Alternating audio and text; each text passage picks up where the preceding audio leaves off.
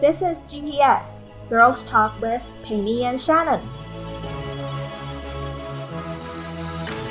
这里是 GPS，定位你的所在，引导你的方向。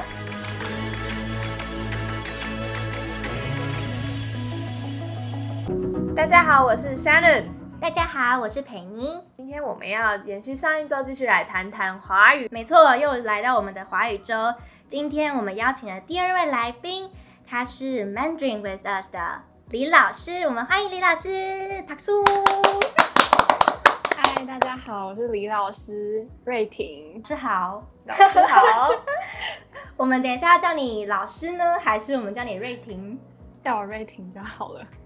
好，老师很客气。欢迎你来我们的 podcast，欢迎，欢迎，欢迎，我们欢迎。你。好可爱。那我们先请瑞婷跟大家介绍一下你自己好了，随意就好。好吧，所以嗯，我大学读的是台湾师范大学的华语教学系，然后大学读了四年之后，我就去美国，透过教育部的计划到了美国的北乔治亚大学实习，当那里的华语教学助教。然后那个大学是一个综合型军校，所以有一般生也有军校生。我在那边累积了一年的华语实习经验，然后现在综合综合大学，就你的学生有士兵吗？都是军校生，军校生，所以他们毕业之后就是去当军人。他们可以选择说，就签下一个合约之后，大学毕业之后就要绑四年的军约，所以毕业之后就是当军人。嗯哼，但是他们大学就是会非常非常便宜，因为他们愿意为国效命。对，就好像公费生那样。所以那是大学第四年才做的决定。对，大学第四年的时候，好特别哦。但是他们，嗯，平常上课的时候，两个一般生跟军校生他们是合在一起上中文课的嘛？对，一起上中文课。是基本上在大学里面学的内容都是一样的，只是他们有一个军费身份。对，然后军校生的话，他们每天早上五点六点就要起来训练，就点有点像是我们的国防生，就他们每天都要训练，然后每个学期有固定的体能测验、身体测验等，这样不能过胖，也不能过瘦，就 fit，不能乱吃麦当劳。对，然后他们，如果你穿上军服，因为他们每天上课就是要穿军服，你就知道他是军校生。所以只要他们穿上军服，他们就有很多规定要遵守，比如说他们下雨的时候不可以撑伞。啊，这样制服脏，呃，制服湿湿了也没关系。对，就是不行撑伞。你可以买那种迷彩的雨衣来穿，但是你不可以撑伞。然后你也不可以一边走路一边打电话。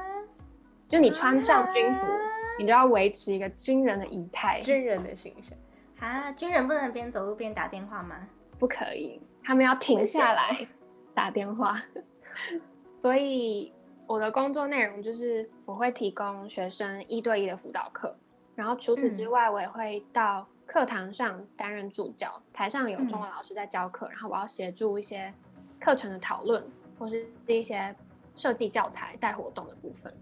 然后一对一的辅导课就是我会根据学生的不同的程度，然后还有他们的兴趣，然后根据他们的能力跟需求，帮他们设计一些练习。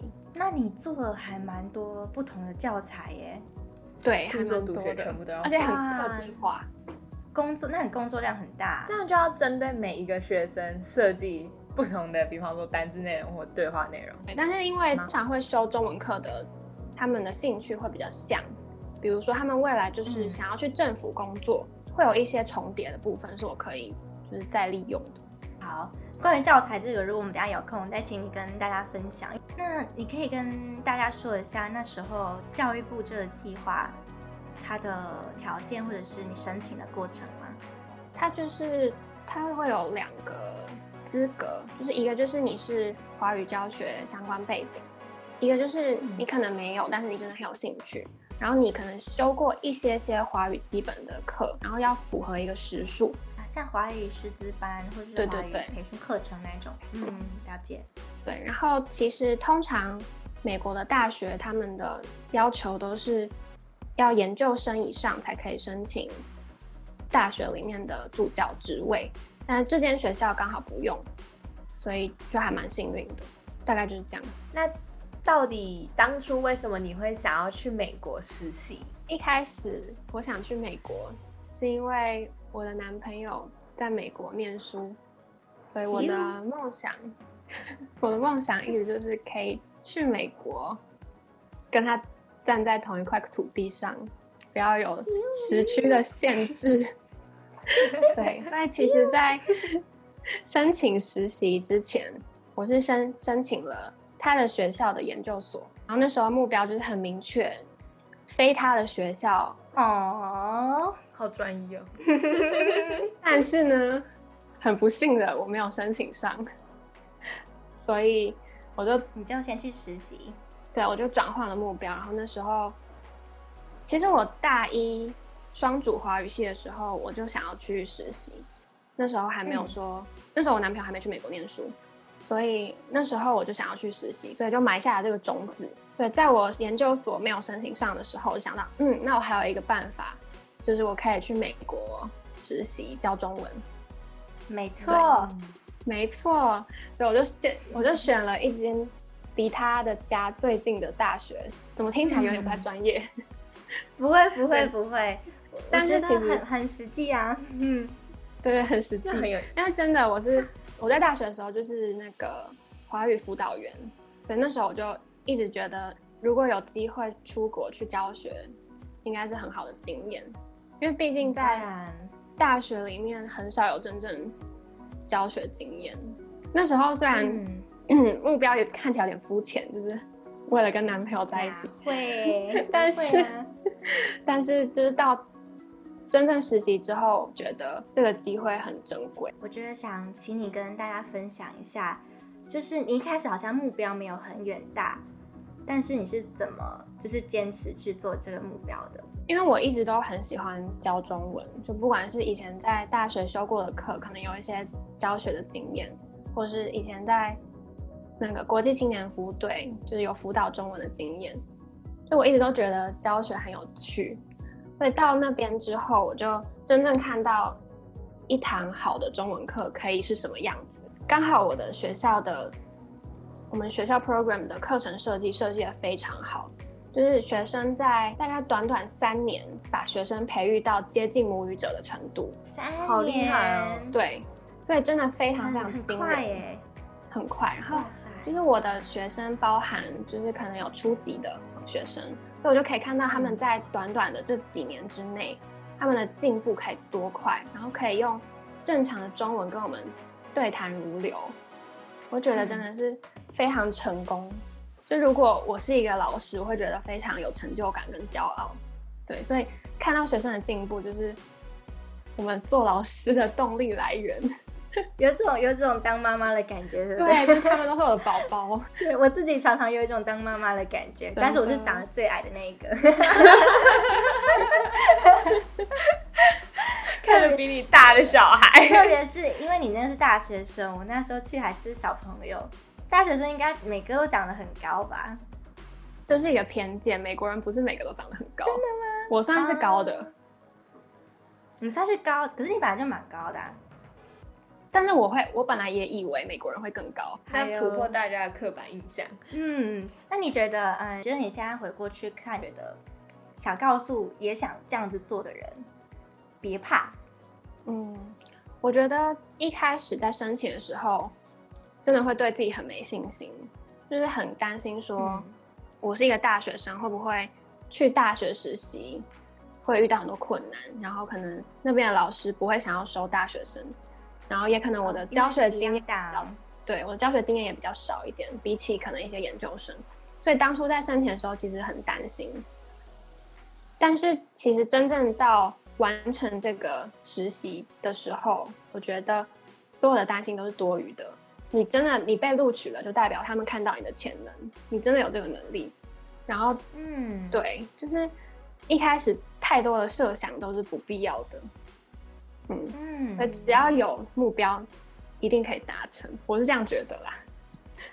他刚刚说了一个金句，你有听到吗？一切担心都是没必要的，都是多余的。都哎，对对，是多余的，你给我听到都是多余的。我我们听到不同词，我要把这个设成标题，你觉得 OK 吗？OK OK，我觉得这句话可以对所有想出国的台湾人讲，不论你今天是不是要当华语老师，或是你嗯今天想要申请一个可能不是美国大学，或是可能是申请一个欧洲大学，申请一个其他国家的大学，我觉得每个人都有他的价值，只要你肯有一个动机，有一个目标，你肯为他努力，也总有一天，呃、不是总有一天啊，一定会有人能看见。嗯然后也不要对自己在台湾的经验和学历感到觉得不足。我觉得其实很多时候在台湾，你们我们大家累积的经验其实已经够多了。对，大家有对自己有台湾，人就是太谦虚了。我这我我这也是我顺便对我自己信心喊话，你知道吗？我我觉得这这个真的很鼓励大家，就是你刚刚说被录取就是一种肯定，嗯，嗯，可是我自己的观察，我会觉得大家好像就算得到了一个小小的成就，像是被录取，还是会觉得哦天哪，我会不会做不好？哦，对，这是正常就是感觉大部分的台湾同学都会这样，就是哦天哪，我我我越来越紧张了。其实你已经录取了欸，你已经得到一个肯定，但是大家不会觉得我是被肯定，而是会有更多的挑战。对。但是我觉得在申请的过程中，虽然对自己很没信心，你可能觉得自己经验不够，但是要懂得找资源。就是你可能嗯你没有申请过这个职位，你可以去找申请过的人问问题，或是大学的嗯。教授其实都很愿意帮忙。所以那时候我问了非常多的同学还有教授，就是我在准备书面资料跟准备线上面试的时候，我都把我的资料跟问题问过了我的同学跟我的教授，所以这些其实都是你可以利用的资源，不是说你自己不够，就是沉溺在自己不够的这种幻想当中，就是有别人的帮助，其实自己就可以很成功的完成这个目标。嗯，我觉得，呃，我们上次在跟家安谈，这是一个很不一样的时代，尤其我们又面对疫情，甚至甚至我们还在疫情里面。嗯我觉得在这个时代里面，彼此相爱是一件很重要的事情，而且这种爱，我觉得是要有很很大的一个热情的。你不只要有你的言语，然后我觉得在言语之前，你有一颗可以看到别人需要的心。嗯，大概有三个要素吧。我觉得你要看得到有一颗心，可以看到别人需要帮助再来就是你要说出来，而且还有行动力。对，不管你是去问还是你去帮助别人，你要说出来，他才会知道嘛。对，再来就是你要行动，对，就是没有我们表演一下没有没有行动的言语，就哦你看起来好累哦，我走了。对对，他说对啊我很累，就说加油，然后你就走了，好这个就叫做没有没有行为的言语，就是这样子。会不会生气吧？就是很很白目。这个很白目。其实我觉得，就是我们刚刚讲话，嗯，台湾人很谦虚。我觉得在华人家庭里面，其实也看到可以看到这种状况啦，就是好像爸爸通常是一个比较沉默寡言，然后不善言辞的角色。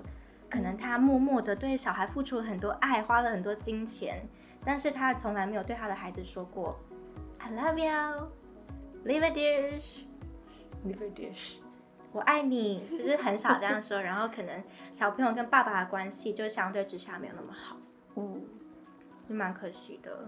对，对啊，其实不只是关系啊，像我们回到你刚刚讲的，就是找资源这种事情，就是你要有心，然后你要去问，你要有言语，然后你要行动。你决定了，你你要去问，它是一种决定，它是一种行为。嗯我觉得缺一不可。对我觉得台湾人很容易麻怕麻烦别人就不去问，但是其实嗯，你要问了，别人才知道你需要帮助，就不要怕怕麻烦别人。其实能够给予别人一些帮助或回馈，那个人自己会觉得很充实。那你觉得，嗯，准备的过程里面，你有问到你到现在还印象很深刻的问题吗？那时候我对于要线上面试很担心，就是我怕，因为是中英文面试，就是两个都有，所以我就很怕他们会问一些我答不出来的问题，或然后或者是一些我没有预料到的问题，然后我就待在那边。嗯所以那时候我就问了一个我们系上的教授，然后他就说，其实，在面试的时候，最重要的是你对自己要有信心，然后你的谈吐要非常的合宜，就是你的速度跟，尤其是我们是华语老师，所以你的发音一定要特别注意，要很标准。对，然后他也建议我去查一些跟华语教学领域比较有关的专业术语，在你回答问题的时候，可以多利用这些专业术语，让你听起来你的回答很厉害。对，所以我觉得这是应该适用于所有的面试。我觉得面试最重要的应该是说，你要展现对这份工作的热情，就是你的动机是什么。对，其实华语老师的动机应该都算很明显。嗯。就除了要展现热情，你也要展现你准备好了，你的专业程度够了。大家加油！我觉得面试好像是无时无刻都还是会发生的事情。在台湾就业，你也是得经历面试。尤其好像我们我们的听，我们看我们听众的那个年纪分布啦，对啦，大概都是我们这个年纪要求职、准备要求职的人，要进研究所、刚踏入社会的人。我们的目标版就是要帮助大家定位，所以我觉得这个年纪分布，我觉得蛮合适的。嗯，其实这个年纪才可以真正找到自己的定位，就太小或太老都已经都不太适合，都不太都没办法找到定位吧？我觉得，所以大家早点听我们的 podcast。打广告。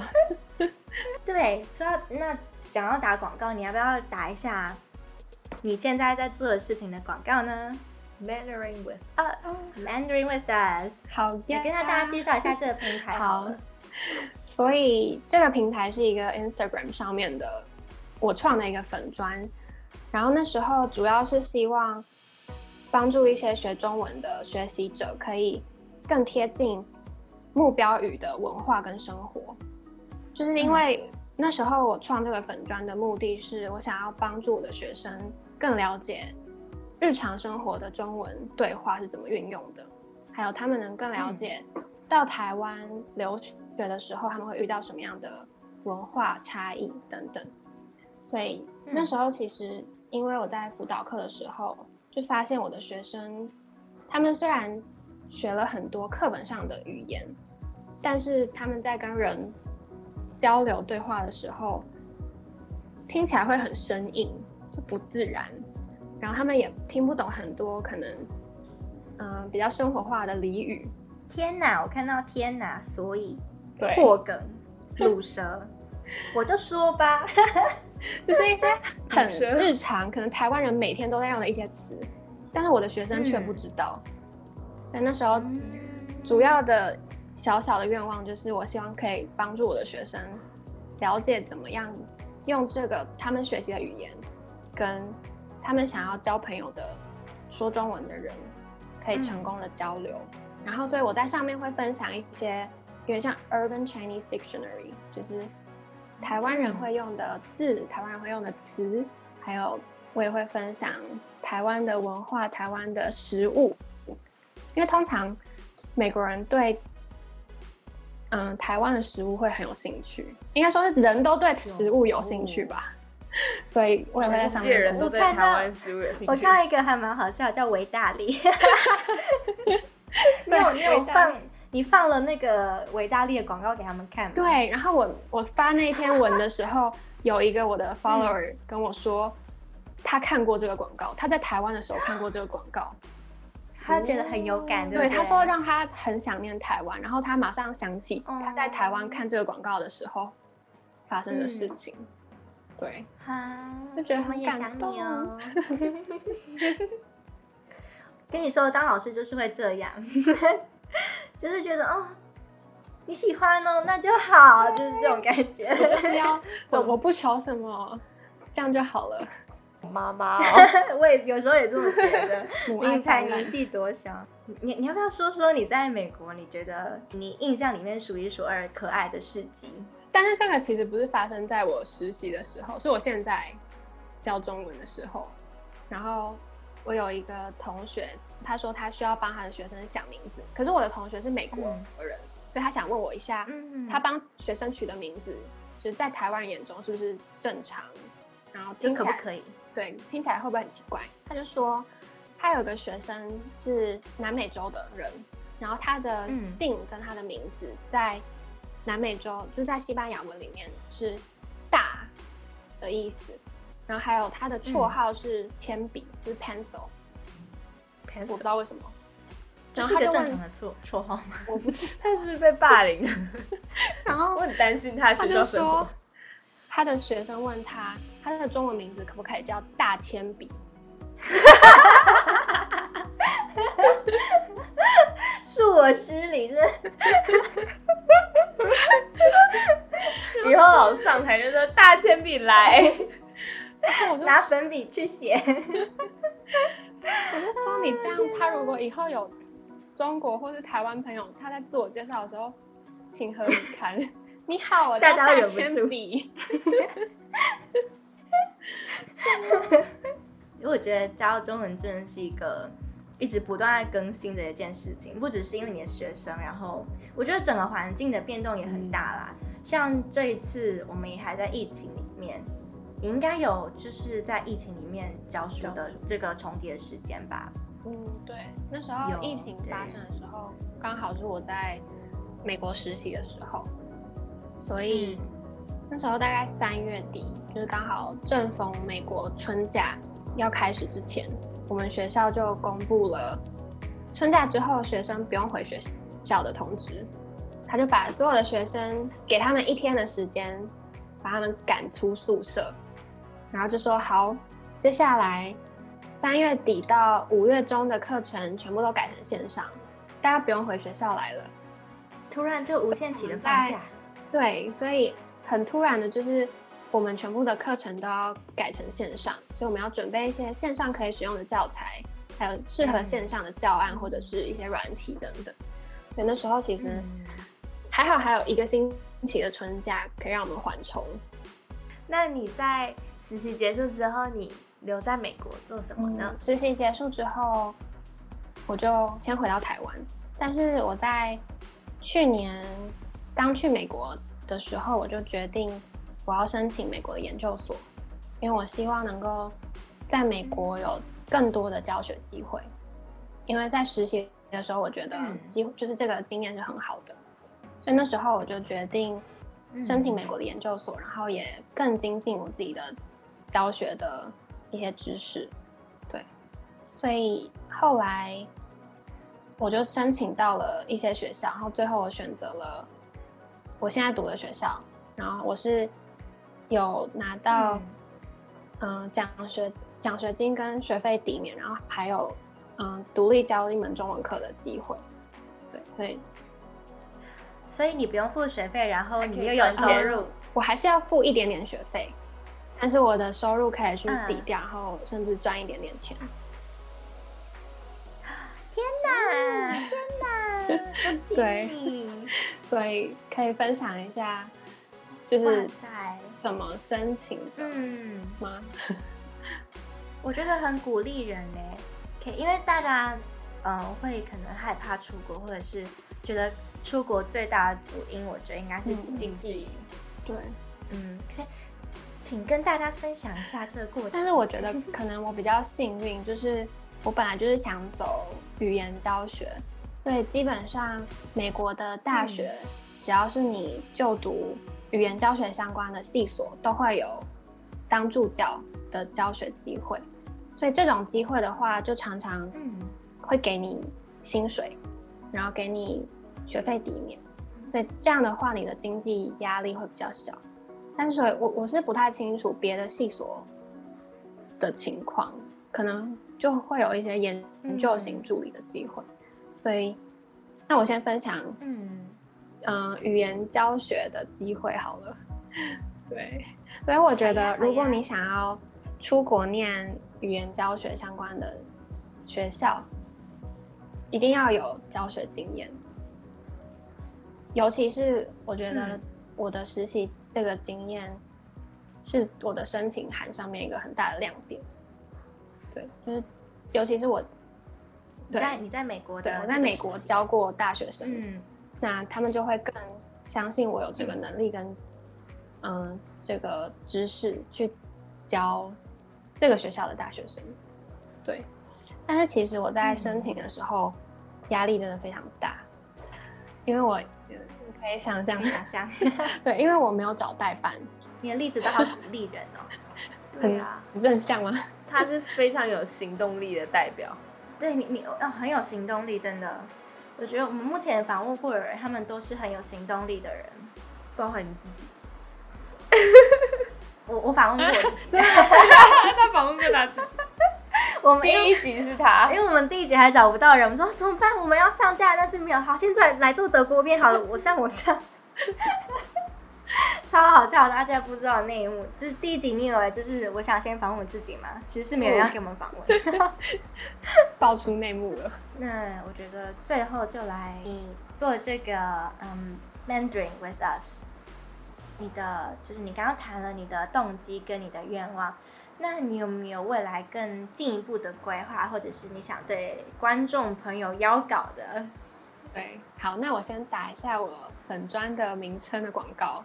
所以如果你去 Instagram 搜寻 IG，然后点 Mandarin，所以我的梦想是我可以设计一个平台，然后上面就是设计自己的教材，然后推广到更多不同的国家，更多想要学中文的人能够比较短、比较有效率的时间达到他们的目标。